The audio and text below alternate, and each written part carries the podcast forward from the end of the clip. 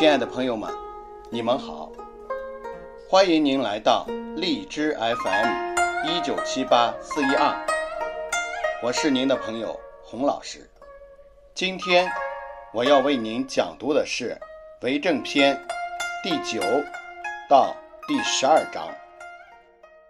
第九章，子曰：“吾与回言终日，不为，如鱼。”退而省其思，亦足以发。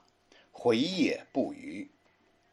这一章的意思是，孔子说：“我与颜回谈话一整天，他都不提不同意见和问题，像是很愚笨。等他退下去之后，我考察他私下的言论，发现他也能对我讲的有所发挥。颜回其实并不愚笨呀。”从孔子对颜回的赞誉，可以看出孔子对弟子的要求。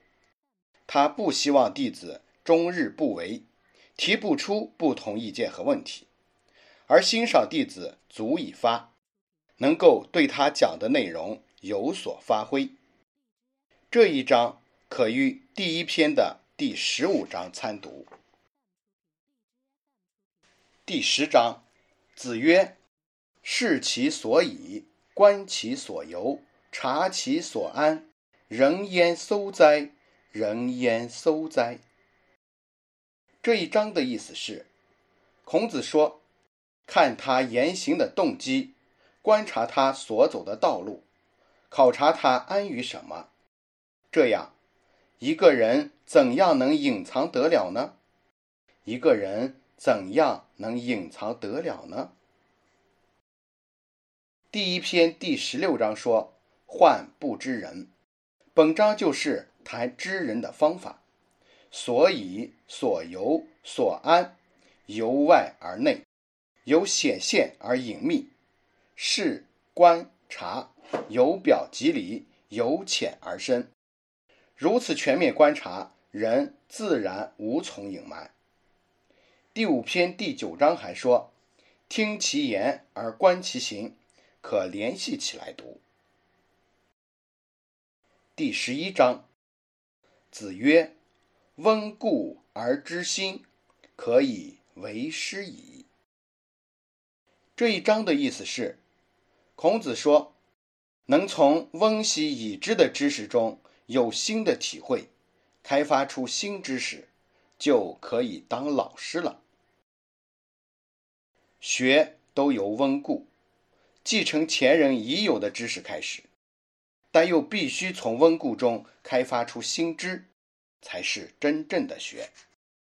不温故而凭空开发出新知，将是无源之水，无本之木；只温故而不能开发出新知，将是泥古不化，停滞不前。凡此都不能称之为学，更不足以为师。古人亦有以通古今解释温故之心的，说：“故古也，六经皆述古稀，称先王者也。知心为通其大义，以斟酌后世之制作。今天对待传统文化，也宜温故知新。”第十二章，子曰：“君子不器。”这一章的意思是，孔子说，君子不像器皿那样，只有某种特定的用途。君子不器是相对于君子学以致其道来说的。孔子的教育重在学习做人的道理，根本任务是成人，培养受教育者成为有理想、有道德、人格高尚、博学多能、全面发展的君子。而不是局限于掌握某一方面专门知识和技能的专才。第十四篇第十三章讨论到成人的标准，反映了孔子对完善人格的要求。这是关于教育、关于人的成长的古今通用的基本思想，值得我们认真研究领会。教育是随社会要求的变化而发展的。自从机器工业发展，科学技术成为生产力以后，社会需要大量科学技术人才，培养各类各级专业人才也成为学校的一项任务和目标。但实践中出现过只重成才，忽视和淡化成人的偏向。在市场经济环境影响下，一些年轻人既不求成人，也不求成才，一心只想成功。正确认识成人、成才、成功这三种不同的追求是重要的问题。成人是做人的根本要求，古今的通义；成才反映了现代社会对人的素质的要求，应当重视，但不能因此而忽视，以至于忘掉成人的目标。在成人成才的基础上求成功，才有真正的成功。以成人为目标，君子不器，仍然是我们教育工作和人生追求的重要指导思想。君子不器的本意是相对于道而言的。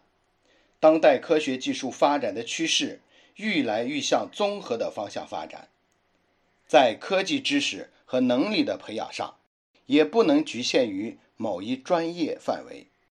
而要力求成为能够进行跨学科综合研究的人才，这也可以说是“君子不器”在现代条件下具有的新含义。亲爱的朋友们，今天的《论语》讲读就到这里，感谢大家的聆听，我们明天再见。